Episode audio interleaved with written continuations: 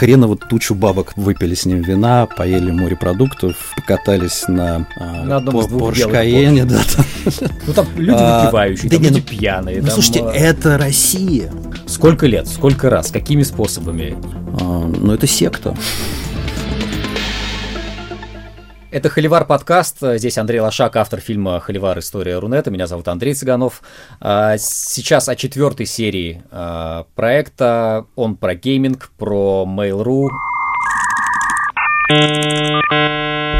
Когда ты последний раз играл в компьютерные игры и в какие? У меня с этим плохо, потому что в какой-то момент я перестал это делать, и сейчас жалею. То есть, как бы я остановился на каких-то PC-шных играх, ну, как-то я попадал э, к друзьям, у которых Xbox, и мы там врубились в FIFA там и в что-то еще. Ну, в общем, все, вот все эти уже как бы приставки. Это... Но... У меня не было Дэнди, я, я другого поколения человек. Но вот это зараза начала двухтысячных с геймингом онлайн-играми, о которых ты рассказываешь. Нет, нет, ничего не было. Нет, нет, я сидел, я играл э, в FIFA, я играл в Quake, я играл в...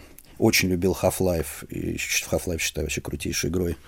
Вот, но это все как бы за компьютером. А, поэтому приставки даже тоже не, не, меня прошло. Я очень хочу сейчас э, о, с детьми играться. То есть, как бы вот я чувствую, что если я не буду, они подрастают, то есть, если как бы я не буду и играть в игры, я просто проиграю в их глазах. Поэтому я собираюсь себе купить приставку и, и поиграть. Да, мне очень понравилась история про Game Insight.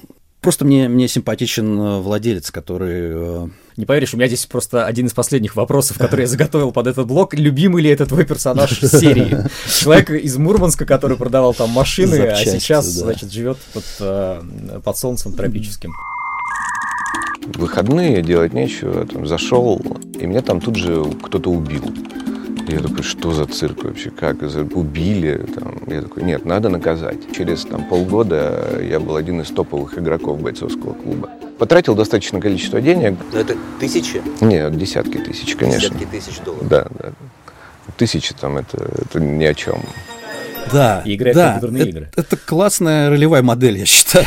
Вот, то есть человек как бы он из Мурманска, я не помню, он закончил что-то вообще параллельное, типа мореходки.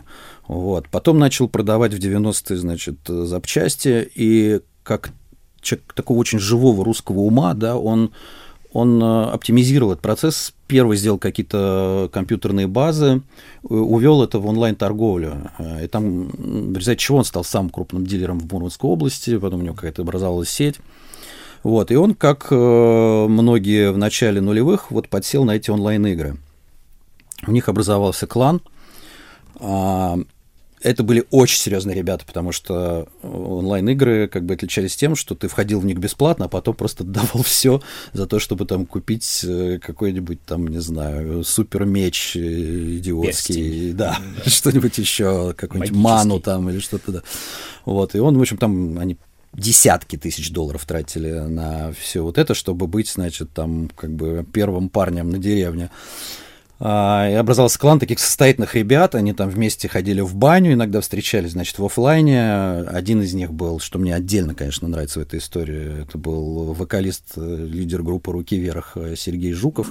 Жажда справедливости и мести гнала нас вперед, и, клянусь вам, ничего нет в жизни больше подстегивающего, чем а, желание на самом деле вот таким цивилизованным методом да, поднасрать человеку. Вот. А, в общем, какая-то интересная получилась у них компания. И это была игра «Бойцовский клуб», первая онлайн-игра такая а, в России они поругались э, с владельцами, которые оказались какими-то жмотами, и что-то там им не хотели вернуть деньги. И, в общем, они взяли, и это очень красиво, я считаю.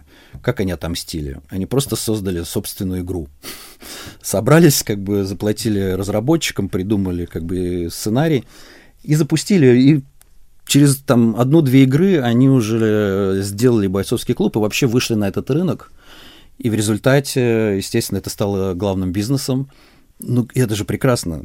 Ты обожаешь играть, и ты на этом зарабатываешь э, хреново тучу бабок. То есть в результате их покупает Mail.ru, за какие-то там большие деньги э, Мацанюк получает э, пост э, вице-президента.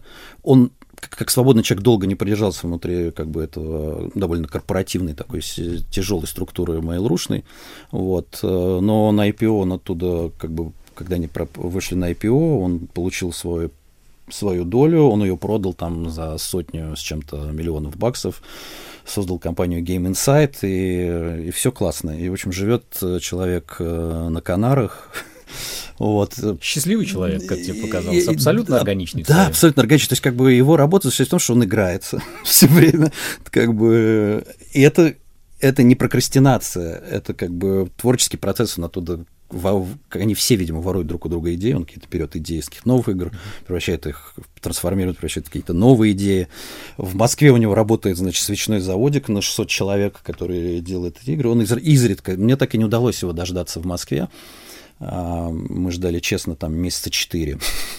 Он так и не приехал в Москву, поэтому приехали мы к нему. Это была очень странная поездка одним днем на Канары.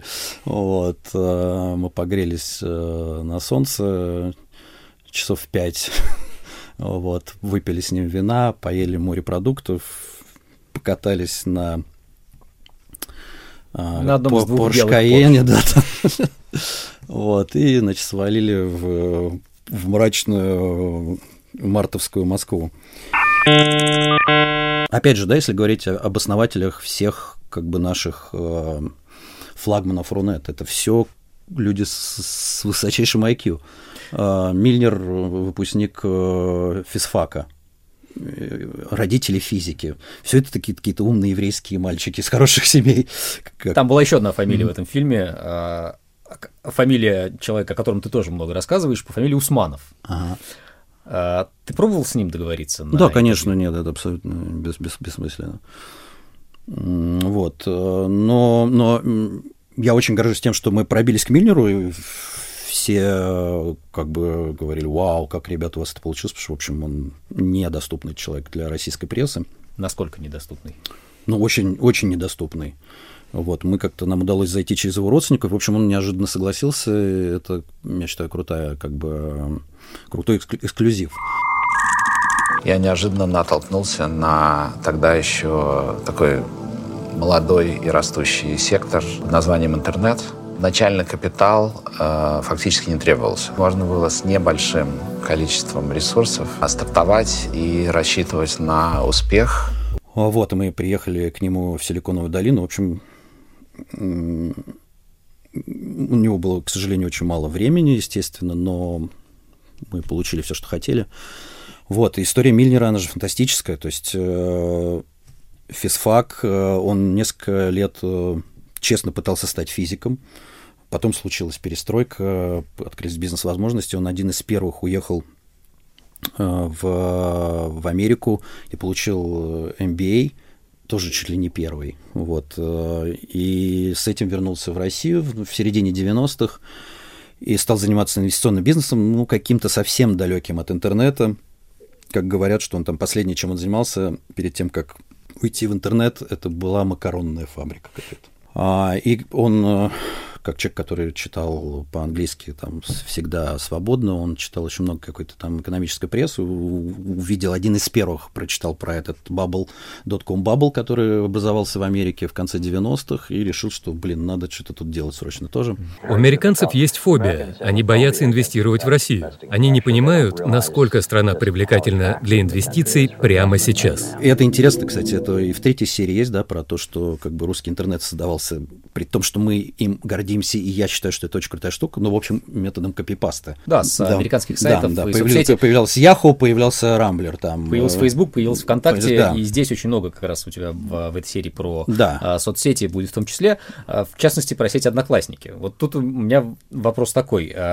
Ты сделал подборку стримов из одноклассников. Вопросов лишних не задавай, просто находись, ставь лайки, блядь, и подписывайся, и все, свободен, как птица в полете, И, и из этой подборки сложилось ощущение, поправь, насколько оно обманчиво или нет, что ты очень негативно относишься и к этой соцсети, и к ее обитателям. На самом деле я не хотел, чтобы такое ощущение возникло. Я совершенно... Это какое-то отвратительное высокомерное ощущение. Ну, там люди а, выпивающие, а, там да люди ну, пьяные. Ну, там... слушайте, а это Россия это как бы... Э, я не считаю, что они какие-то ужасные, но это просто наши люди. Это вот тот срез, э, который как бы пользуется одноклассниками, и это на самом деле вторая по популярности сеть. Это там меньше молодежи, больше более зрелых людей. Там Ты есть 3, в Одноклассниках? 30 плюс. Я зарегистрировался, чтобы, чтобы э, войти в эти стримы. Вот. Больше, в общем, мне там делать было нечего. Там сидят, э, сидит вот эта вот э, Россия. Ну да, она выпивает, она там слушает Михаила Круга и прочее, но я, я, я, я, не, я не отношусь к ним с неуважением. Вот. Просто это другая совершенно Россия, но для меня она, в общем, родная. Просто, конечно же, э, я себя ощущаю ну, в данной ситуации, наверное, все-таки ну, немножко сторонним наблюдателем. Это не то, что я выдернул самые какие-то ужасные э, стримы, где все бухают или там раздеваются или что-то. Да нет, это вот, вот поверьте, вот зайдите э, на Одноклассники в раздел лайвстрим, и вы, вы увидите то же самое. Интервью с создателем «Одноклассников» есть э, в четвертой серии проекта «Холивар. Э, История Рунета». Создателя другой соцсети ВКонтакте э, в проекте, насколько я понимаю, сейчас пока на данный момент нет. Нет интервью с Павлом Дуровым. Сколько лет, сколько раз, какими способами? И как да, ты пытаешься с ним договориться? Всеми возможными, но это, эта крепость неприступна на самом деле никто не, не взял у него еще ни одного интервью, если не считать публичных выступлений на всяких там э, конференциях. Я, к сожалению, видимо, не стал исключением. Я писал ему, и в Телеграм мне дали его прямой номер, и, и выходил через его общих знакомых. Меня не удостоили ответом. Ну, я, собственно, не, не удивлен. Ну, ВКонтакте, как у нас говорит один из э, героев, который там имел счастье, как он говорит, там поработать. Он был э, главой пресс-службы. А, но это секта. Секта таких посвященных, избранных. Она, как любая секта, она как бы ограничена количеством людей, которые могут как бы вертеться в орбите Дурова. Вас, по сути, выдавили из компании ВКонтакте люди, связанные с властью. Это так? Грубо говоря, да. Грубо говоря? Да. Почему грубо говоря? Это не совсем правда? Я скорее в смысле, что это правда, и это было грубо. Мне кажется, мы как-то выкрутились и рассказали вполне а, подробно и детально об истории ВКонтакте, об истории его противостояния на раннем этапе с э, Mail.ru, потом с государством, о бегстве Дурова. Мы, мы, нам удалось, что тоже, в общем, достаточно эксклюзивно поговорить с одним из основателей э, ВКонтакте, с одним из инвесторов, с Львом Левиевым. Вот. Э, это те ребята, которые дали первые 30 тысяч долларов. И, а продали за сколько? И стали акционерами все хорошо. Э, это самый дорогой дом в Лондоне, в котором мы побывали, снимая этот проект. Вот. Э, он сейчас инвестирует, э, в том числе и в Рунет. Да, к, ним, к этим ребятам не пробиться, даже никто толком не знает, где они живут, и находятся они то там, то сям. Это такая мобильная команда вундеркиндов компьютерных, брат Дурова там и ряд людей из старого ВКонтакте, которые, значит, вот они передвигаются. Э, я подписался на Инстаграм Прилеп, Прилепского, да, Илья Прилепский, это вице-президент Телеграма, э, тоже человек, который создавал ВКонтакте с Дуровым. Ну, то есть я вообще не понимаю, когда он работает, потому что он все время э, постит фотографии из совершенно каких-то уникальных стран, там типа Фиджи, Лаос, Камбоджа, потом Латинская Америка. В общем, это все время, почему-то все время в зоопарках фотографируется. Вот. Но при этом вот, не знаю, вот они готовят ICO, да, по-моему, сейчас Телеграма, они готовят запуск этого блокчейна, и все его ждут, и он что-то никак не появляется. Ну, в общем, это легендарные ребята при этом, учитывая то, как, э, учитывая обстоятельства, которые сложились вокруг Телеграма в России, mm-hmm.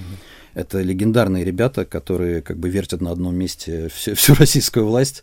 О том, что делает э, российская власть и кого, куда она вертит в русском интернете, в Рунете, поговорим в следующей серии подкаста с Андреем Лошаком. Андрей, коротко, о чем будет пятая серия? Если в атмосферных терминах, то как бы тучи сгущаются про то, как российская власть проснулась, да, и поняла, что у нее под боком есть вот этот вот прекрасный, свободный, развивающийся колоссальными темпами интернет, и он никак не подконтролен. Что из этого получилось смотреть в пятой серии проекта «Холивар. История Рунета», и об этом же поговорим в следующей части этого подкаста.